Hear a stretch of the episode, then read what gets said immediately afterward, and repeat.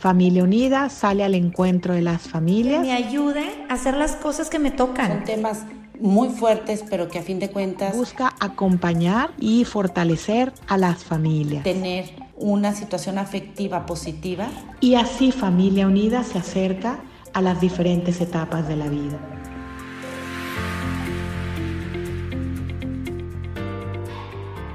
Hola, ¿qué tal? Mi nombre es Oscar Rivas, soy director del Instituto Newman. Somos una institución de alta especialización en psicología que nos, dedicamos a la investigación, enseñanza y entrenamiento en psicotraumatología. Les agradezco mucho a Familia Unida su invitación para estar con ustedes en este podcast. El día de hoy estaremos hablando, sí, la pandemia de COVID-19, este encierro, este evento catastrófico mayor que hemos vivido como humanidad, traerá una afectación emocional o psicológica en los niños, niñas que estuvieron encerrados durante mucho tiempo. Veremos algo así como un síndrome de efecto del trauma post pandemia. Acompáñenme en este podcast y aquí lo descubriremos.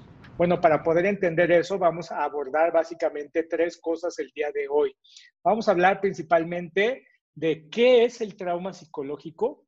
Va, usted va a entender desde una perspectiva neurobiológica, neurofisiológica, qué es el trauma psicológico. ¿Cuál, en la segunda parte vamos a hablar sobre cuáles son las precondiciones del trauma infantil, qué condicionantes son las que nos podemos ahora saber para que eh, en una circunstancia catastrófica como la que estamos viviendo, mayor, si, si una circunstancia catastrófica es precondicionante o no para que todos los que viven esa, esa catástrofe desarrollen síntomas de trauma psicológico, que en este caso serían los niños. Y por último, en la tercera parte vamos a hablar sobre los tratamientos especializados en trauma basados en la evidencia. Entonces van a ser las tres partes de este webinar. Eh, si en algún momento usted tiene una pregunta, por favor puede levantar la mano para hacer su pregunta y básicamente estaríamos contestándola a lo largo del webinar. Eh, Esperemos no tardarnos más allá de 60, una hora, hora 10 para dar, para dar tiempo para las preguntas. Así es que básicamente este webinar está dirigido a psicoterapeutas, psicólogos, psiquiatras, profesionales de la salud mental que nos acompañan y que, pues, bueno, deben de saber ustedes básicamente que prácticamente nueve de cada diez terapeutas no tienen formación profunda o avanzadas en temas de trauma psicológico. No es un tema que se ve en la formación. De hecho, son muy pocos, eh, aproximadamente 0.4% de los terapeutas tienen, en México, tienen este, formación especializada en trauma psicológico. Esta es la razón por la cual hay que tener una visión clínica informada en trauma. Lo que sabemos sobre el trauma psicológico es algo muy reciente, básicamente desde los años 2000, cuando se pudo perfeccionar todo el tema de la neuroimagen y que pudimos hacer SPECT scans más profundos al cerebro humano. Básicamente todo lo que sabemos hoy en trauma psicológico lo hemos conocido desde el año 2000 hasta aproximadamente el año 2017. Por eso es que es información de muy avanzada. Nosotros como institución no tenemos ningún tipo de filiación ni estamos casados con ninguna corriente psicológica. Y me gusta mucho decir que somos agnósticos de las corrientes psicológicas, de cualquiera. En realidad nosotros hacemos un cimiento común para todas desde la neurobiofisiopsicología, entender un poquito cómo funciona el cerebro humano. Y justo el estudio del trauma psicológico nos ha llevado a nuevas fronteras en el campo de la salud mental, porque hoy entendemos a mucha más profundidad qué es, cómo se gesta, cómo sucede, de dónde viene. Porque los síntomas de trauma psicológico que básicamente vemos en la población en general son síntomas que van adaptándose el, trauma psicológico va sufriendo una compleja adaptación que puede comenzar por perder periodos cortos de atención, empezar con insomnios, después una disregulación del sistema nervioso, lo que la gente eh, verbaliza como ansiedad, la ansiedad no es un sentimiento, la ansiedad es una respuesta fisiológica.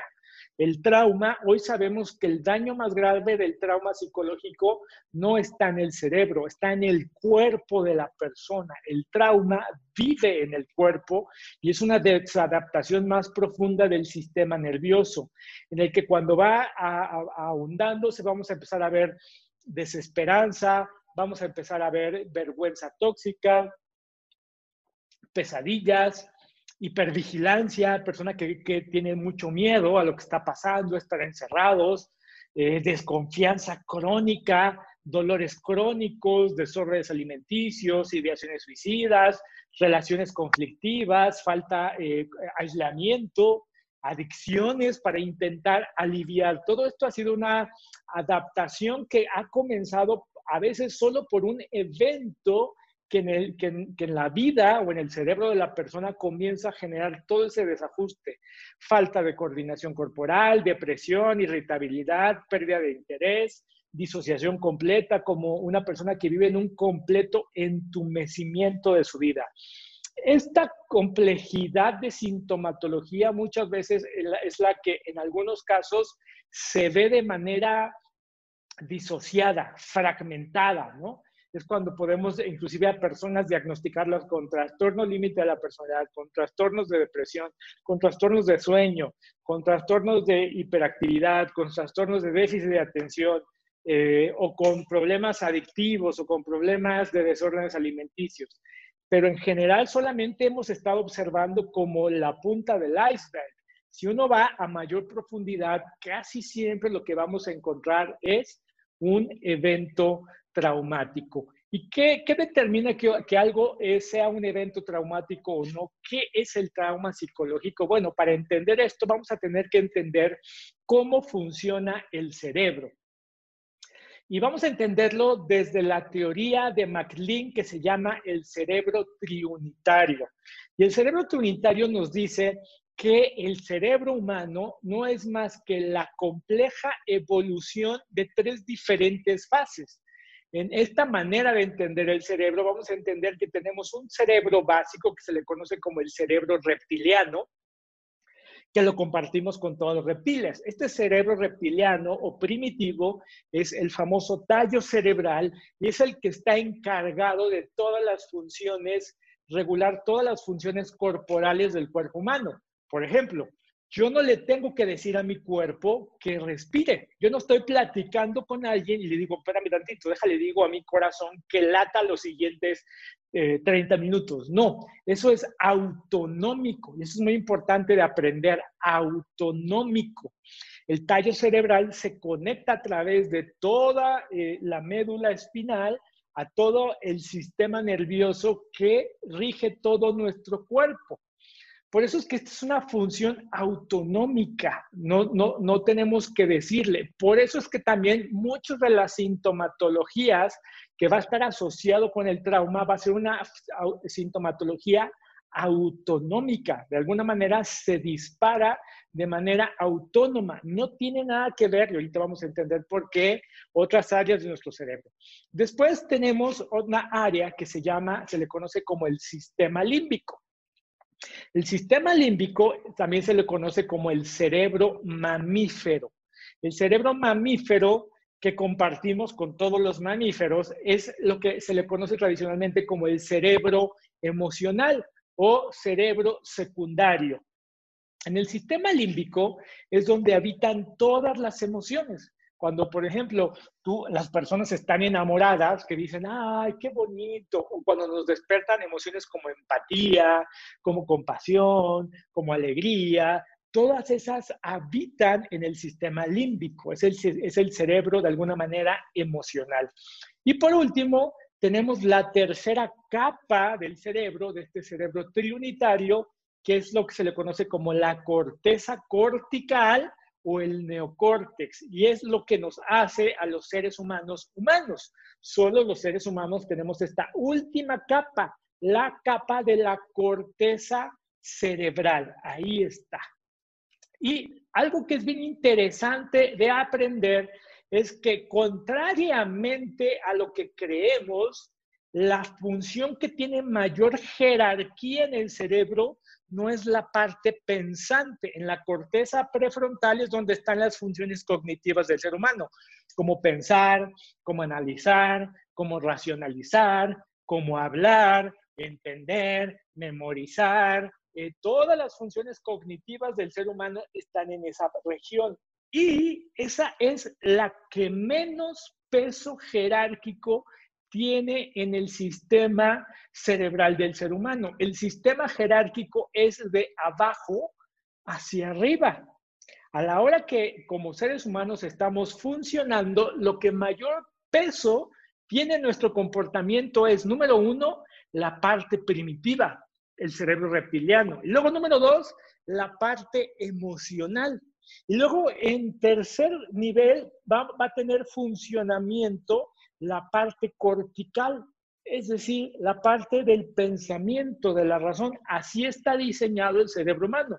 Esto tiene un propósito, el propósito de sobrevivir. desde la perspectiva fisiológica, eminentemente fisiológica del cerebro humano, el cerebro humano solamente está diseñado para la sobrevivencia del ser vivo, única y exclusivamente para eso, desde una perspectiva fisiológica, repito. Pues bueno, fíjense que dentro del sistema límbico, esta parte emocional, tenemos una pequeña glándula que se le conoce como la amígdala.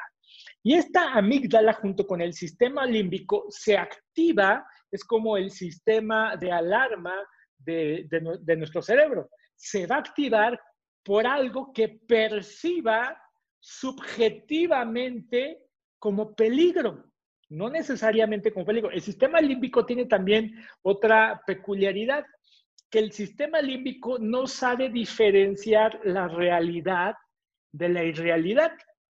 Por ejemplo, si al sistema límbico yo le digo, imagínense ustedes un limón, haga este ejercicio conmigo. En este momento, imagínense que en su mano tiene aquí un limón partido por la mitad, ¿no? Imagínense ese limón y exprímaselo, ¿no? ¿Qué sucede?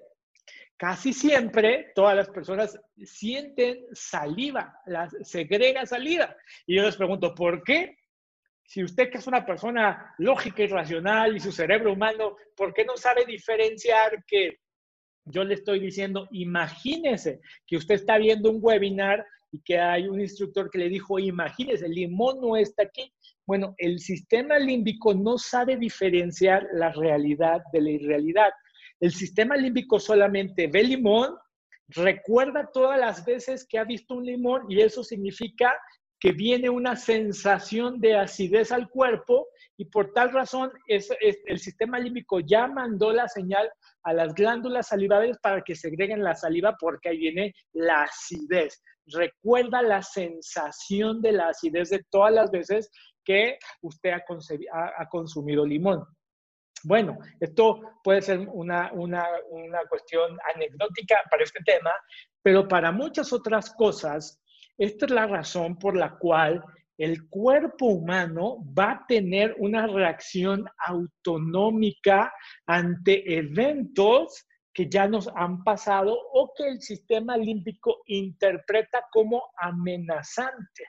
Cuando la amígdala se hiperactiva, que dice amenaza, va a segregar una hormona que se conoce como la hormona del cortisol.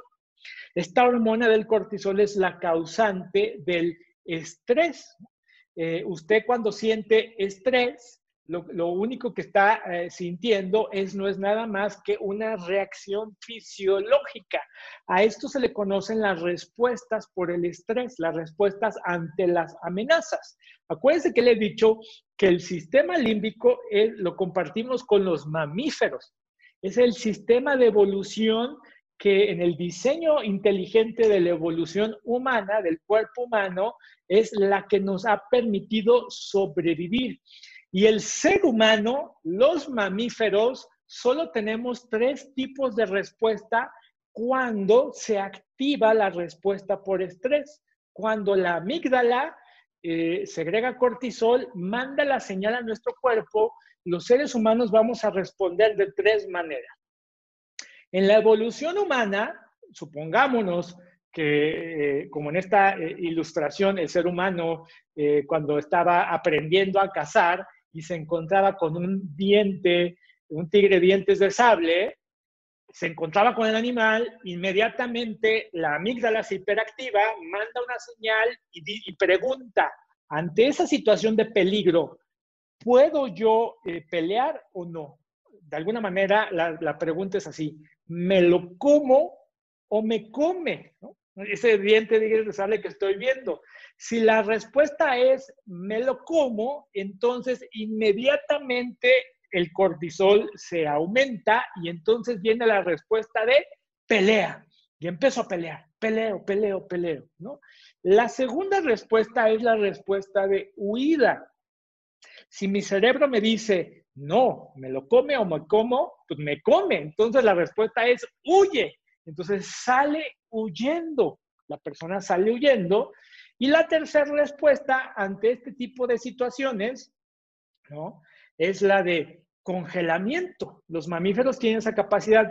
Cuando la respuesta es huye, ¿no? E, eso que tienes delante de ti es demasiado amenazante y tu vida está en riesgo, entonces la respuesta va a ser huye, pero si es demasiado tarde porque el animal ya está muy cerca de ti, entonces la respuesta es de congelamiento. Muchos depredadores, cuando se acercan a su presa, por ejemplo, pasa en los impala, en las uricatas, eh, los impala o las uricatas, cuando ven la presa y encima de ellos se hacen los muertos. De tal manera que su sistema nervioso se reduce a tal grado que parecen muertos, eh, ni siquiera respiran. El ritmo cardíaco se reduce tanto que la persona, que bueno, en este caso el animal parece muerto y así sobrevive, porque un depredador no se come a un animal ya muerto, lo quiere cazar, ya no se come algo muerto, el león se va de largo y entonces recobra como el sentido de vida y se va. Este, estas tres maneras de sobrevivir cuando la amígdala se hiperactiva está presente y está presente hasta el día de hoy. De hecho, son las tres únicas maneras en que el ser humano responde. Les voy a dar un ejemplo mucho más práctico. Por ejemplo, cuando acá en Ciudad de México suena, por ejemplo, la alerta sísmica. Entonces, acá en Ciudad de México tenemos una alerta sísmica que empieza a decir alerta sísmica, alerta sísmica, ¿no? Entonces, inmediatamente la amígdala se hiperactiva. Un dato bien curioso. En el momento que la amígdala se hiperactiva, lo primero que deshabilita es la corteza prefrontal. Inmediatamente se deshabilita la parte del cerebro pensante, racional, cognitivo, humano.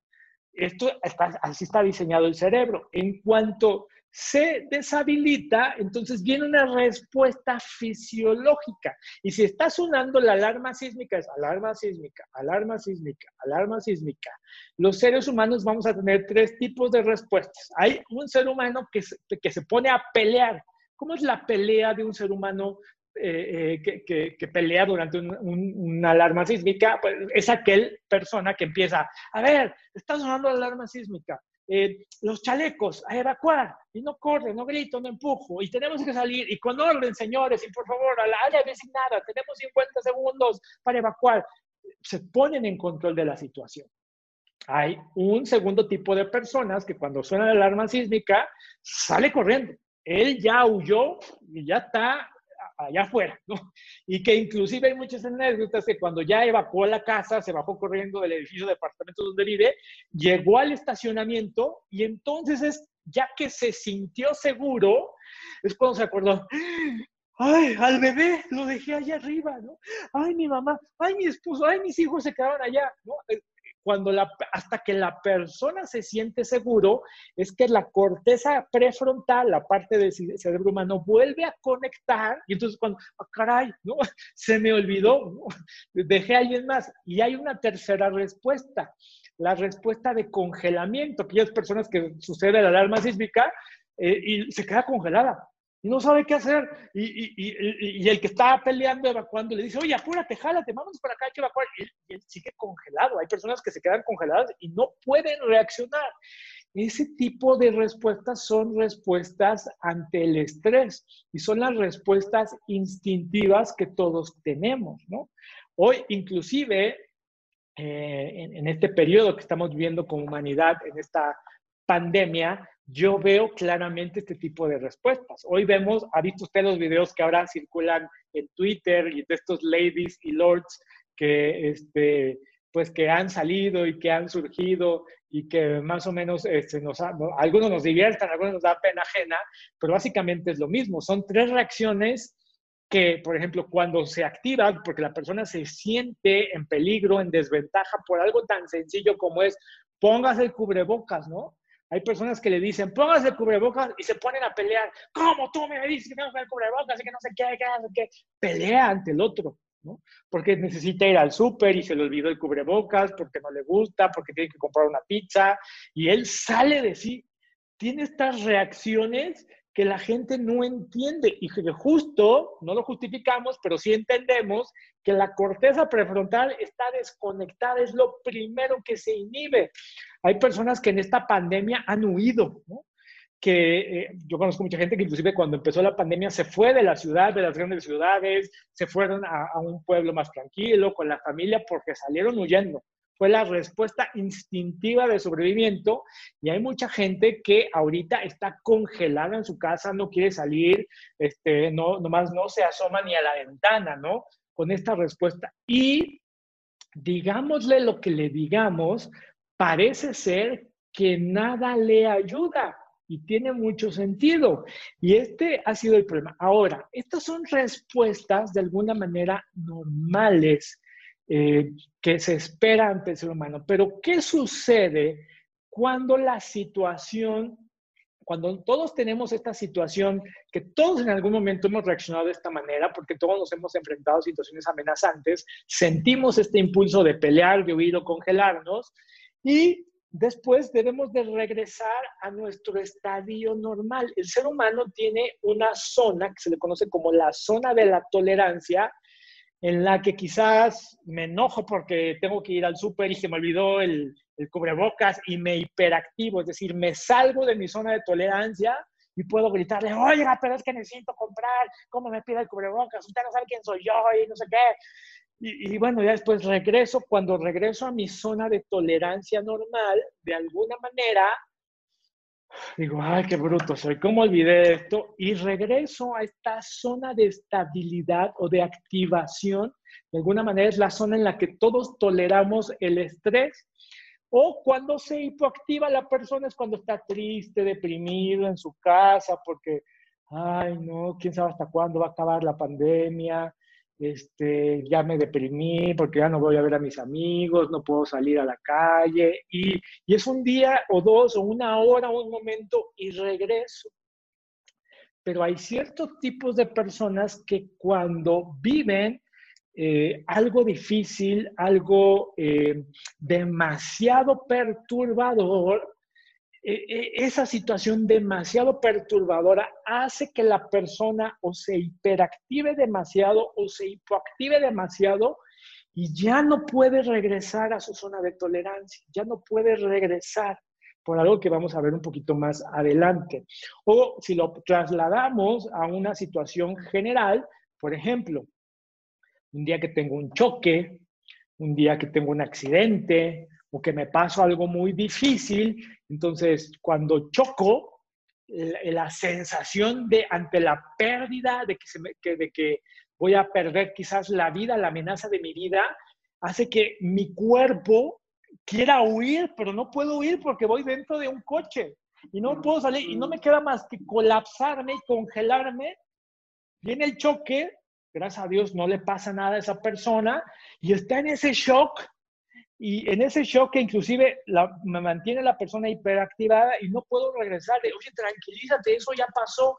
Y el cuerpo sigue hiperactivado. Acuérdense que la corteza prefrontal no está funcionando. Y después pasa un día, pasa otro día, pasa otro día, pasa otro día, pasan semanas, pasan meses y la persona sigue con la ansiedad. La ansiedad, acuérdense que es la respuesta fisiológica porque la persona ya salió de su zona de tolerancia y se hiperactivó. Entonces, esa sensación de reactividad emocional. ¿Qué, es lo que sucede en el caso del trauma psicológico? El trauma viene a ser como un, un desencadenante interior en el que la persona no puede regresar a su zona de tolerancia, que inclusive hay personas que chocaron hace 10 años y todavía hasta la fecha, cuando va en el coche, la persona va así, ay, no, no, no, desacelera, desacelera.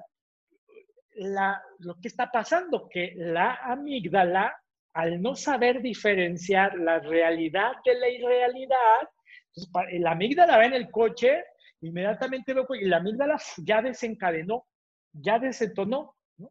Por eso es que la mayoría de los abordajes hacia el trauma psicológico tradicionales, cuando son abordajes desde lo cognitivo, eh, desde lo conductual, desde lo, desde, la, desde, desde, lo, desde lo hablar, todas las técnicas terapéuticas que, que involucren la cognición y el habla, parece ser que con estos pacientes no tienen suficiente eficacia o en algunos casos puede ser hasta retraumatizante, ¿no? Porque a este paciente a lo mejor yo lo puedo enseñar a exponerlo poco a poco a eso, pero él va a tener una reacción fisiológica en su interior como si estuviera viviendo el mismo suceso o el mismo evento que ya pasó, ¿no? En el caso del trauma simple puede ser un solo evento. En el caso de, los, de las personas que tienen trauma complejo, pues comienza a ser, el trauma complejo, a diferencia del trauma simple, es un evento que sucedió repetitivamente durante un periodo de tiempo prolongado. Por ejemplo, personas que sufrieron abuso o maltrato toda su infancia. Personas que desde los 5 años hasta los 8 años su papá lo golpeaba o la mamá abusaba sexualmente de él. Y entonces se repetía, se repetía y entonces, ¿qué sucede? Que comienza a haber un desajuste en el tiempo, pero ya es una respuesta de la amígdala que se va a activar ante situaciones o, circunstancias actuales, pero por algo que tiene que ver en el del pasado, algo que le pasó, y va a venir esta respuesta fisiológica que va a llevar a la persona a pelear, por eso la persona está como irritable, de malas, a congelarse, está deprimida, no puede hacer nada, o está huyendo con paranoia y huye y evita y no quiere hacer absolutamente nada. Por eso, eh, la definición más actualizada sobre el tema del trauma es que el trauma no es nada más que el recuerdo de un evento que quedó almacenado de manera disfuncional en las neuroredes de memoria. Es, ese recuerdo que no se pudo procesar eh, en las noches cuando estamos durmiendo nuestro cerebro lo que hace con la famosa fase REM del sueño, cuando estamos durmiendo, con el movimiento ocular de los ojos, REM, de ahí viene la palabra REM, Rapid Eye Movement, eh, movimientos oculares rápidos, lo que están haciendo nuestros ojos en la noche cuando estamos soñando no es más que estimular el lado izquierdo y el lado derecho del cerebro para que lo que hemos vivido ese día se procese. ¿Qué significa eso? Que el cerebro le dé un sentido a lo que yo viví como algo que ya pasó. Si yo te pregunto hoy, ¿cómo estabas vestido el 14 de febrero del, 2010, del 2014? Pues muy poca gente va a poder decir, o casi nadie, porque esa información ya está procesada, ¿no? ¿Ya? Este, o, si yo te digo, oye, si el 14 de febrero te dejaban plantado, ¿qué sientes sobre el 14 de febrero que te dejaban plantado? Ay, pues ya, ya pasó, o sea, pues sí, me dejó plantado y, o fue una mala noche, o, o sí, este, me pasó algo, pero ya pasó. Esa sensación de ya pasó y que ya no provoca nada fisiológico es porque esa información ya está procesada por el cerebro. Por eso hay personas que cuando el cerebro está haciendo su procesamiento en la noche, la carga emocional del choque, de la sensación de estar encerrados, del accidente, es tan fuerte que la persona se despierta. Se despierta con esa sensación. Y entonces, como se despierta y se interrumpe, el procesamiento natural, normal del cerebro es que la persona esa información no la tiene procesada, sino que se almacena de manera disfuncional en las neuroredes de memoria. Lo que va a significar es que esa imagen Si yo le pregunto a esa, a esa misma persona que no se acuerda cómo estaba vestida el 14 de febrero del 2003 o del 2014, le pregunto, oye, ¿cómo estabas vestida el día que chocaste? Me acuerdo perfectamente que llevaba mi gabardina roja, me acuerdo perfectamente los zapatos que llevaba ese día. Se acuerda perfectamente porque la información, estos famosos flashbacks que tenemos eh, frecuentemente, no son más que memorias que no han sido procesadas adecuadamente a la hora que el cerebro las pudo hacer. Y por eso son memorias que se activan y que nuestro, nuestro cuerpo va a tener una respuesta fisiológica como si estuviera sucediendo. Pues bueno, poniéndolo eso en contexto de lo que estamos hablando hoy, porque este tema es fascinante y podríamos hablar muchas cosas sobre esto, en el tema, los niños van a desarrollar trauma psicológico por lo que estamos viviendo. La pregunta sería, la sensación de estar encerrados, la sensación de perder lo que hayamos perdido en la vida diaria, la rutina diaria que se perdió, la sensación de impotencia de combatir un enemigo que es invisible y tener la ansiedad de que a lo mejor me puedo contagiar de COVID-19, eso va a generar trauma en las personas. La respuesta a eso es, no lo sabemos. Y no lo vamos a saber por qué, pero sí podemos predecir en algunas maneras o sí podemos prevenir de alguna manera que una persona pueda tener este trauma. ¿Cuáles son las precondiciones del trauma? Siempre se ha preguntado, eh, esta es una pregunta que los que estudiamos psicotraumatología eh, en la escuela, en las facultades, nos hacen mucho, es, ¿qué genera trauma para un niño? Imagínate un niño que está en medio de una guerra, ¿no? Eh, la guerra de Afganistán, la de Irak, la que tú quieres, y ve bombas caer a su alrededor, eh, eso va a ser un evento traumático para él o un niño que está solo en su casa, en Ciudad de México, que tiene su iPad, que no le falta nada y que un día le pasa algo menor, como, no sé, que se cae, que le hacen bullying, que le quitan su juguete favorito, sus compañeritos de la escuela y no tiene con quién hablarlo. ¿Qué, ¿Qué, será más traumático? ¿no? La gente pues pensaría que el tema de la guerra. Pues hoy sabemos que no necesariamente. Hoy, hoy, sabe, hoy sí podemos decirlo con contundencia. Uno de los casos que se estudia en el Trauma Research Center es el caso de este niño que se llama Nolan. Eh, Nolan eh, en esa época tenía seis años, a él le tocó vivir la tragedia de ver cómo se caían las Torres Gemelas en el año 2001. Él eh, iba al kinder en, un, este, en su escuela, estaba en una contraesquina de una de las torres del World Trade Center. Su papá acompañó a Nolan ese día a dejarlo a la escuela cuando comenzó toda esa tragedia que chocaron los aviones, empezaron a evacuar y por protocolo y por seguridad, todas las personas que estaban en ese momento se quedaron resguardadas.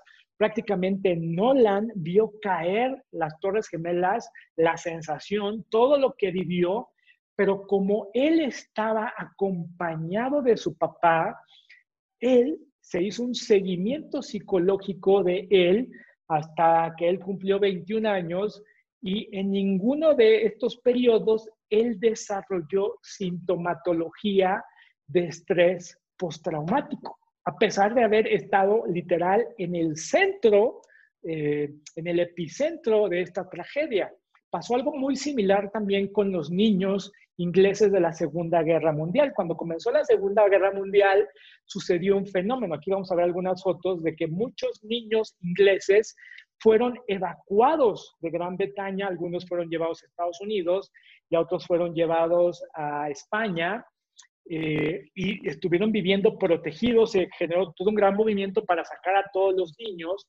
Y hubo otro grupo de niños, se, fueron solo los niños, los papás se quedaron en, en Reino Unido y hubo otro segundo grupo de niños que se quedaron en Reino Unido junto con sus papás. Pues bueno, se hizo un estudio de seguimiento de estos niños para saber quiénes de ellos desarrollaban estrés postraumático y los hallazgos fueron sorprendentes, porque los niños que se fueron a la seguridad de Estados Unidos, donde no hubo un solo bombardeo, como estuvieron separados de sus papás, desarrollaron síntomas de estrés postraumático. Y los niños que se quedaron en Londres y vieron bombardeos y vieron este, los, los escombros de muchas ciudades y casas derrumbadas por las bombas, como estaban con su papá, con sus papás o con sus cuidadores, no desarrollaron sintomatología de estrés postraumático. Y este principio aplicado a lo que estamos viviendo hoy como humanidad va a ser muy real. Aquellas personas, aquellos niños que mantengan una conexión, la palabra clave no es estar físicamente con los papás, la palabra clave es conexión. El niño que sienta, sienta fisiológicamente, no racionalmente. Ahorita vamos a hablar un poquito de este tema eh, porque, eh, como les decía, el abordaje neurofisiológico nos va a ayudar a entender por qué algunos niños entienden que están seguros y otros niños sienten, se sienten seguros. Y los niños que están con sus cuidadores, pero con una situación caótica en la que por alguna circunstancia los cuidadores no conectan emocionalmente con el niño, aunque les provean todo, ¿eh? aunque les den comida, aunque les den eh, todo lo que tengan que proveer esos niños, quizás estos segundos niños puedan ser los que sí puedan desarrollar sintomatología traumática. ¿Cómo los niños entonces procesan el trauma? Pues va a depender de la calidad del apego en sus relaciones con sus cuidadores. Este es el más grande predictor si un niño va a desarrollar trauma o no, no el suceso en sí mismo. Eh, y mucha gente me pregunta, oye, pero ¿qué tal que al niño le pasa algo terrible, ¿no? Como un sismo, como un accidente, como un, eh, Dios no lo quiera, una situación grave, como un abuso, una violencia física o sexual. Bueno, hoy también sabemos eso, que los niños que tenían una calidad de apego muy fuerte con sus cuidadores, son niños que van a tener una capacidad mucho más alta de sobreponerse a ese evento traumático. Contra los niños que tienen una calidad de apego muy deficiente con sus cuidadores y les pasa algo grave, algo traumático, estos segundos son los que van a tender a desarrollar sintomatología traumática. Con este, con este factor certero de predictibilidad podemos ver que ahora durante la pandemia vamos a encontrarnos que los niños más susceptibles a desarrollar sintomatología traumática van a ser niños con cuidadores evitativos o, desorganizados, ¿no? Eh, para los que no conozcan mucho, no sepan de la teoría del apego, la teoría del apego nos habla de cuatro tipos diferentes eh, en los que los cuidadores van a producir apego, los niños con cuidadores evitativos son niños que como no confían, no, se sienten seguros con sus cuidadores, los van a evitar. Es el niño que llega a la mamá y le dice, niña, ¿qué estás haciendo? Ven, salúdame. Y la niña ni, ni, ni, la, como, como, dicen los mexicanos, ni la pela, ¿no? Ni, ni, la voltea a ver, ella sigue leyendo su cuento, ella sigue en el iPad, tranquila, calladita, ¿no? Eh, los cuidadores de niños con ya apego evitativo no lo, no lo ven como algo negativo, porque es que la niña solita se cuida, solita se hace de comer, la niña es como muy adulta, ¿no? Esta situación que tenemos de adultificar a los niños es muy negativo para los niños. Eso en realidad nos habla un poco de un poco de mucho de mucha negligencia, en donde la niña ya evita las reacciones o el contacto con la papá o con el mamá, porque esa niña o ese niño ha ya aprendido que cuando buscaba a mamá o a papá, papá o mamá lo, o la evitaba. Los niños siempre van a buscar a mamá, mamá, papá, mira esto, aquello, y del tipo de respuesta que reciban, si reciben una respuesta empática del papá de, wow, ¿qué pasó, hija? Dime, ¿no? O si, ay, hija, hazte para allá, ahorita no, no me contestes, ¿no ves que estoy en el Zoom? ¿no? Entonces, ya a partir de ahí, una vez no pasa nada, pero cuando esto ya es repetitivo, repetitivo, repetitivo, los niños van a comenzar a ser evitativos.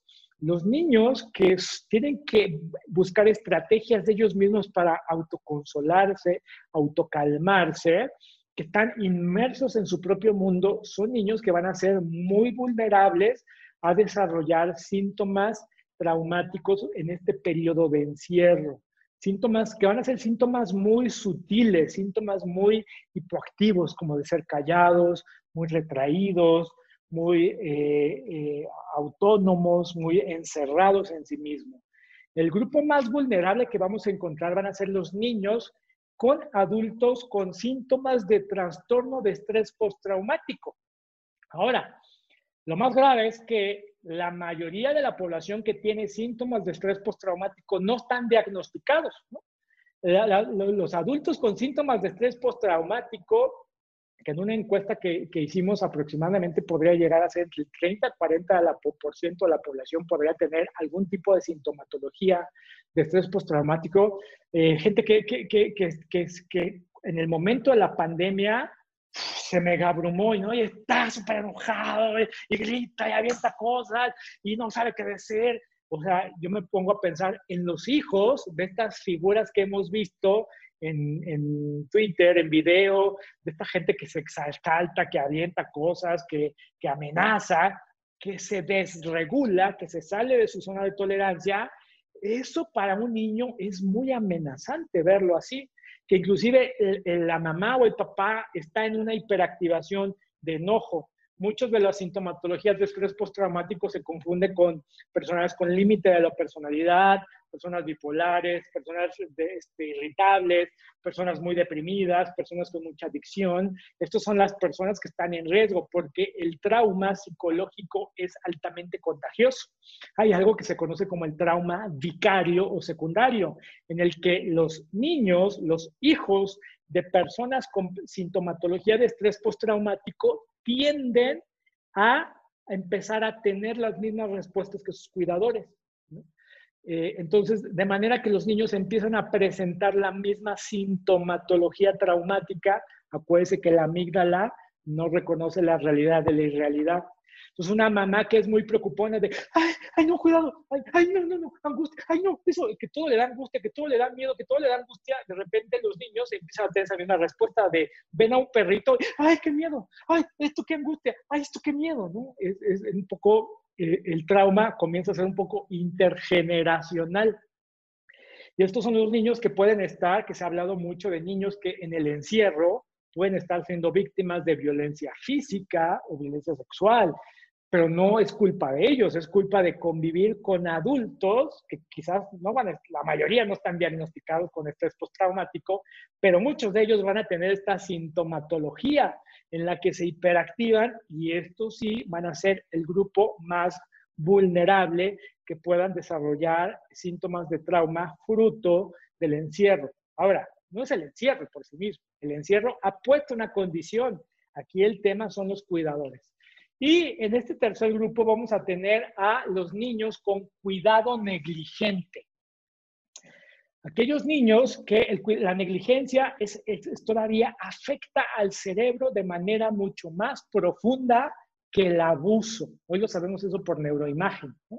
El abuso, la violencia, claro que afecta, pero el cerebro responde de una manera mucho más eh, dañina ante la negligencia, ¿no? De que la niña, como en esta imagen, ¿eh? la niña está abrumada y no tiene un cuidador que conecte con ella para tranquilizarla, para regularla. Los niños necesitan a los adultos. A final de cuentas, el propósito del apego, del famoso apego seguro, no es más que el niño aprenda a autorregularse, a tranquilizarse. Y eso solamente lo va a poder hacer cuando tiene un cuidador que la tranquiliza, que la regula, que le permite este, tener esta regresar a su zona de seguridad, a su zona de control. Por eso los niños con cuidado, la negligencia es muy sutil porque no alcanzamos a ver.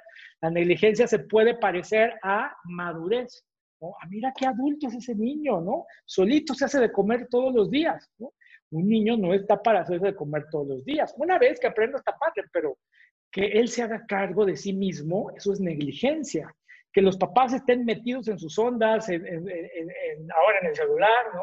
Y que el niño abrumado se sienta mal porque ha perdido el contacto con sus amigos y que no haya un adulto que lo ayude a regularse. Esto pueden ser niños que pueden empezar a presentar sintomatología eh, traumática como la ansiedad, como terrores nocturnos, como tristezas, como situaciones que no permitan que él regrese. Entonces, las, precondiciones del trauma van a ser la falta de predictibilidad en el día a día, que no sabemos qué va a pasar, ¿no? Entonces, con un, adulto negligente, evitativo o con estrés postraumático, el niño no sabe qué va a pasar, ¿no? Cuando hay un cuidador que hay conexión, la, mamá, tranquilo, esto se va a acabar, vas a volver a ver a tus amiguitos, esto no pasa nada. Viene el adulto a conectar y tranquiliza eh, un poco la amígdala que está irritada y permite que regrese a la zona de tolerancia, a la ventana de tolerancia. La sensación de inmovilidad, la pérdida de conexión, el entumecimiento sin espacio, la sensación de pérdida del tiempo, la pérdida de sensación de seguridad y la pérdida del sentido son precondicionantes que no solamente a los niños, a todos los seres humanos nos hace sentir que hemos perdido algo. Todas estas circunstancias activan a nuestra amígdala y por eso nos da angustia.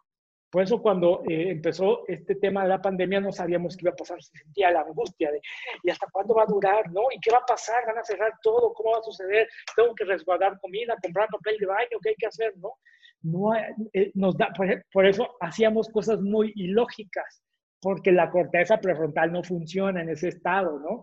Corre, compra todo el papel de baño que encuentres, ¿no? Almacena, era muy ilógico, pero eso nos daba un sentido de seguridad nos, tranquilizaba, era un instinto de sobrevivencia. Por eso lo que mejor va a ayudar a los niños va a ser la conexión. Eh, somos criaturas colectivas y no existimos como individuos, necesitamos estar conectados. De hecho, el cerebro humano necesita de otro cerebro para corregularse. Por eso cuando te pasa algo grave, tú necesitas conectar con otra persona que te ayude. Tranquilízate, eso ya pasó. Contar, eh, que tu cuerpo que tu, sistema límbico se sienta escuchada y se sienta que otra persona la, la o lo está aliviando, ¿no? Eh, pero esto viene con sonidos faciales, ¿no? Con tonos, con la sintonía de la cara, por la sincrorritmicidad del rostro. Por eso cuando tú, tú, tú con tu pareja le preguntas, ay, ¿qué es que me pasó? Y tu pareja, ni te volteé a ver así de qué, dime. Ah, es que tú no me pones atención. Claro, porque se siente, te estoy oyendo, te está dando información, ay, te estoy oyendo, ¿cómo no te pongo atención? Y, me dijiste, y te da información racional de que, de que te escuchó, pero no se siente que te escuchó. Eso es porque el sistema límbico necesita recibir esa información y el tallo cerebral necesita como confirmarlo en el cuerpo de que el otro me escuchó.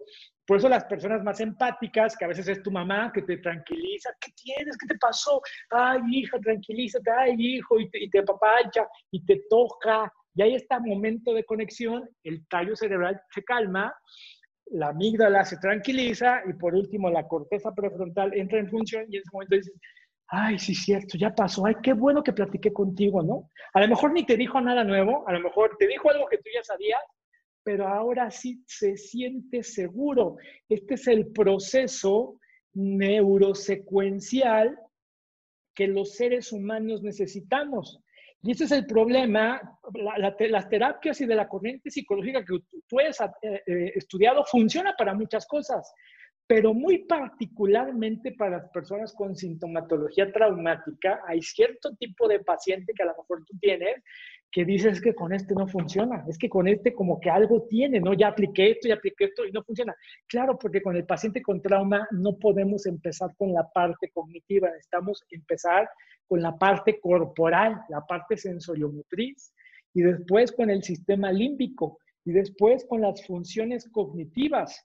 Esto es lo sensoriomotriz. Por eso cuando me preguntan en general si los niños van a desarrollar trauma psicológico, yo, yo creo y ahora tenemos una encuesta que nos permite un poco evidenciarlo. Yo digo que no, porque los niños están encerrados con sus papás. Y si tienen cuidadores empáticos y que generen conexión, eso los va a tranquilizar.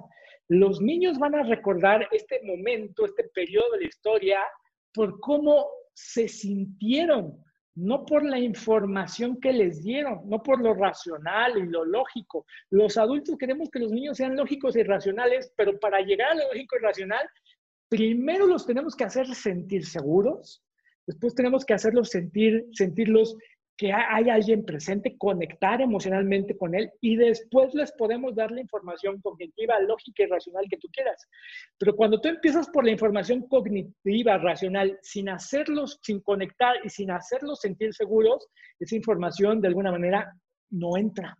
El niño sigue con su misma ansiedad. Fíjense, se hizo un estudio en Ciudad de México en donde los niños con síntomas de estrés continuado aproximadamente es el 38%, 30% con ansiedad, 37% con estrés, 38% con comportamiento difícil de eh, manejar problemas, con problemas alimenticios. Estamos hablando de un 30%. A mí me hace mucho sentido porque encontramos que el 40% de los padres de familia están preocupados de, que de su propia salud mental y que, estén, y que el estrés está afectado adversamente a sus hijos. O sea, si el 30-40% de los adultos tienen ansiedad, síntoma de, estrés postraumático, evidentemente que tienen una imposibilidad neurológica de conectar con los niños. Y vean, a mí me asombró mucho la correlación, que el 30-40% de los niños está con esta sensación de ansiedad.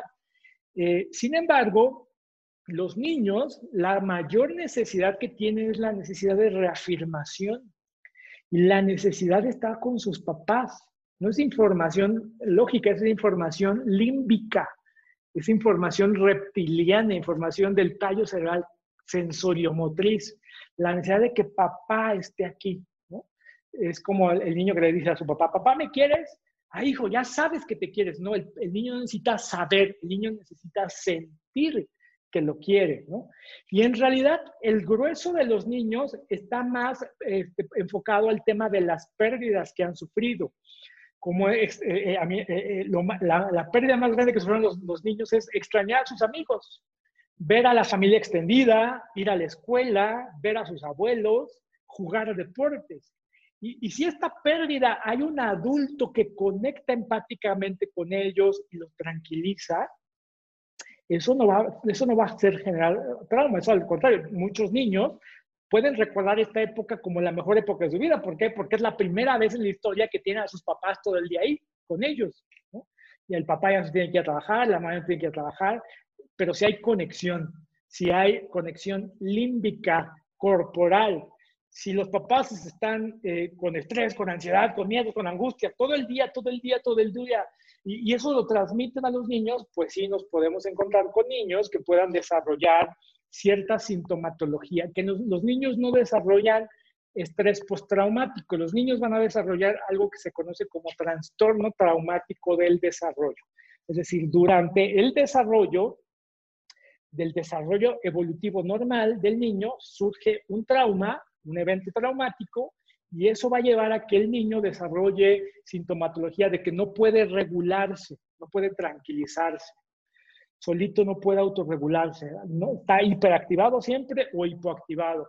Trastornos en el apego, ¿no? El niño va a estar evitativo, va a estar desorganizado, va a estar ambivalente, pero nunca va a tener una sensación de seguridad con los papás. Va a tener falta de atención, ¿no? Esta epidemia que hoy tenemos de niños con trastornos de hiperactividad y déficit de atención, se asombrarían. Yo estoy seguro que menos del 5% tiene que ver con cuestiones genéticas o de impases químicos cerebrales y más del 90% tienen que ver con que estos niños conviven con adultos muy ansiosos, muy evitativos, muy negligentes, escondidos, sutiles y que no hay un adulto que les ayude a autorregularse. Siempre los niños con trastorno de déficit de atención o hiperactividad vamos a ver mucho apego evitativo, ambivalente o desorganizado y problemas en la interacción social. Hoy sabemos por la teoría polivagal del doctor Stephen Porges cómo para que el niño esté bien por esta secuencia neurosecuencial, si el niño se siente inseguro, pues no, este, en la escuela, si el niño se siente intranquilo, pues evidentemente que las funciones cognitivas no van a funcionar y por eso es que en la escuela tiene faltas de atención, por eso es que las capacidades del desarrollo de aprendizaje no surten efecto, no están funcionando. Entonces, en este modelo neurosecuencial, lo más importante es el cuidado de los cuidadores. Si el cuidador no se cuida, no podrá ayudar al niño, niña o adolescente. Eh, si los cuidadores no están bien, por eso cuando un niño necesita terapia, quien necesita terapia son los papás, ¿no? Entonces, si los papás no son capaces de, de, ver esta parte de ellos, necesitan estar bien para poder cuidar y regular al niño, no va a funcionar. Hay un modelo neurosecuencial para el cuidado de niños ya con ansiedad, con, con cierta sintomatología, con hiperactivaciones, que tienen terrores nocturnos, que no pueden autorregularse, que ya tienen problemas en el apego, que el, proceso neurosecuencial debe comenzar por el tallo cerebral, por la parte reptiliana, porque es la que tiene mayor peso jerárquico, porque es la que está activando fisiológicamente al cuerpo. Por eso es que el impacto más grave del trauma está en el cuerpo, no en el cerebro, ni siquiera en la parte cortical. La parte cortical no tiene, déjame decirlo así, no tiene vela en el entierro. Ah, ha sufrido todo un proceso que eso, si ustedes eligen estudiar psicotraumatología, lo pueden aprender cómo funciona eso desde la perspectiva neurológica. Para calmar el tallo cerebral, lo primero que va a necesitar es ver a su cuidador como un adulto seguro, pero no verlo, no saberlo, sentirlo. Sentirlo, ah, sí, siento fe porque mis amiguitos no están, ay, sí, la escuela por eso no me gusta mucho, ay, pues que quisiera salir a jugar, pero si hay un adulto seguro que lo tranquiliza, hijo, tranquilízate, yo veo que te estás angustiando, veo que tienes miedo, ¿no? El papá ya puede ver eso, porque hay empatía. Tranquilízate, mira, vente, vamos a hacer esta otra actividad. Y lo regula, lo tranquiliza. Ese es un niño que va a tener estas capacidades. Algo que va a ser relevante a él, repetitivo, que va a tener recompensas, eh, que, que recompensas agradables, sensorialmente, no me refiero a premios eh, físicos, me refiero a se siente en el cuerpo bien, se siente tranquilo, que va a ser algo rutinario, no, no solamente pasó una vez, sino siempre que el niño se hiperactiva por alguna situación, hay un adulto disponible que lo regula. Ejemplos de actividades que a los niños les sirven para tranquilizar el tallo cerebral, por ejemplo, tocar la batería. Sé que a los cuidadores les gustan los tambores que están golpeando el niño, los niños los niños son puramente reptilianos desde los tres años en la etapa del juego, tienen mucha actividad física, por eso cuando están golpeando algo, les ayuda mucho, tranquiliza, ¿no? El bailar, el brincar en un trampolín, el mecerse en una pelota gigante, ¿no? El caminar, el correr, el saltar, el hacer tapping, ¿no? Como vamos en un juego y vamos a tocarnos desde los pies todas tus piernas hasta acá y hasta la cabeza. Y otra vez desde la cabeza, todo esto, todo esto hasta abajo. Esto es un ejercicio de tapping que yo, yo, yo le, le, le, propongo curiosamente, hágalo, tóquese así como tapping rápidamente, todo, todo, todo, hasta arriba, hasta arriba, luego, luego así de regreso, de regreso, de regreso, de regreso, de regreso. Y note que siente su cuerpo. Va a ser una sensación muy diferente a la que quizás usted nunca ha estado acostumbrado. Esto cuando las personas tienen mucha ansiedad, a veces ayuda a regular porque desactiva la actividad del tallo cerebral. El respirar rítmicamente, ¿no? Por eso las mujeres les recomiendan eso, que están por, por dar a luz, porque eso ayuda a tolerar el umbral del dolor, que es una reacción del tallo cerebral, el cantar. Pero bueno, me estoy ya extendiendo mucho, no, no, me voy a extender más. Vamos a ver por último, por favor, si alguien tiene alguna pregunta, duda, lo puede hacer. Vamos a ver por último los modelos terapéuticos especializados en trauma basados en la evidencia, ¿no?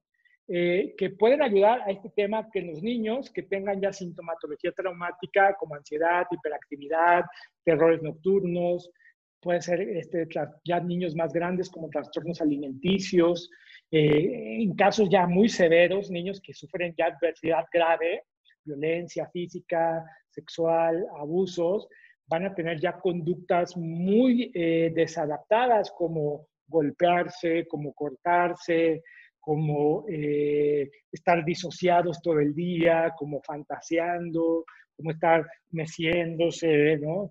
Eso nosotros lo vemos en casos de niños que viven en instituciones. Entonces, cuando sucede este tipo de cosas, el mejor abordaje no es nada más ni nada menos que eh, neurosecuencial. Eh, la OMS, la APA, eh, las instituciones ya hoy han creado esta designación que es basada en la evidencia, es decir, tenemos evidencia científica de que este modelo terapéutico genera un cambio inclusive en la actividad cerebral. Por, por, la, por la neuroimagen podemos ver, les voy a mostrar un ejemplo, por ejemplo, aquí está, este es un cerebro eh, antes de una sesión con una terapia especializada basada en evidencia, vamos a ver cómo hay una actividad cerebral abrumadora.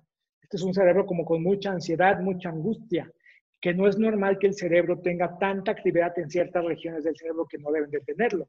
Este es un cerebro después de una sesión de esta terapia especializada en trauma basada en evidencia, en donde vamos a ver cómo la amígdala del sistema límbico ya no está tan activado como estaba antes.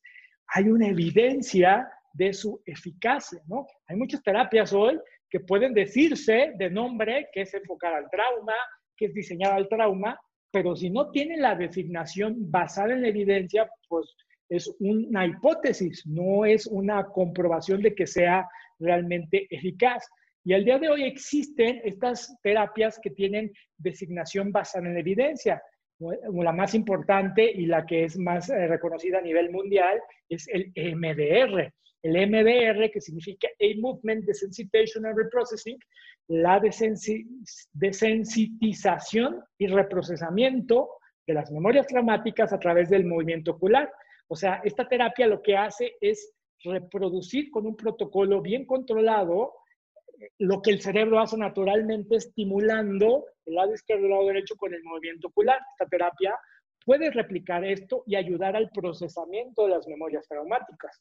Los niños que hoy van a MDR con, con, estas sensaciones de angustia, de miedo por la pandemia, son memorias que nos garantizamos que se van a procesar y que entonces no va a haber sintomatología traumática. El brain spotting, la terapia neurosecuencial, que es muy corporal, muy sensoriomotriz, el TeraPlay, que es una terapia con juegos, con cantos, que tranquiliza mucho el tallo cerebral y el sistema límbico. Es una terapia que tiene la designación basada en evidencia. El modelo ARC, que es un modelo terapéutico para instituciones o centros residenciales para los niños que viven en orfanatorios, en centros de asistencia social, en, en instalaciones terapéuticas el sistema familiar interno que se le conoce como el IFS, es una terapia que acaba de ganar la designación basada en la evidencia porque ha ayudado a muchas personas con trastornos límite de la personalidad, trastornos fronterizos, perdón, fronterizos bipolares, iba a decir, trastornos de identidad disociativos y de los más severos, lo que antes se conocía como el trastorno múltiple de la personalidad, tiene una eficacia muy buena porque todas estas eh, sintomatologías o trastornos tienen su origen en trauma psicológico. La terapia diádica hacia el apego, se conoce así, es una terapia también muy particular. La terapia informada en trauma, basada en el apego. Y el modelo integrativo terapéutico parental, que es un modelo integrativo que se trabaja con niños que tienen trauma ya complejo, trauma, eh, trastorno traumático de desarrollo, y se trabaja junto a papás y terapeuta. Estas son las terapias que son modelos especializados en trauma basados en la evidencia. Y hoy sabemos de una técnica nueva que también ya eh, muy probablemente va a tener esta designación que se conoce la técnica Flash, que es una técnica que se, está, se ha estado empleando con personal sanitario que, que está en contacto con, los, con las personas que han sufrido de COVID eh, o que por la pandemia han desarrollado mucha ansiedad, que se aplica también a papás, eh, se puede aplicar de manera grupal. Es una intervención neurosecuencial que reconsolida la memoria de manera que evita, hay personas que, pues esto nosotros lo hemos aplicado con personas que han sufrido COVID y que tienen la ansiedad de, es que recuerdo la sensación corporal de que se siente no poder respirar, veo alucinaciones, no, no puedo dormir. Y con esta técnica basada en la evidencia, esta sintomatología desaparece prácticamente.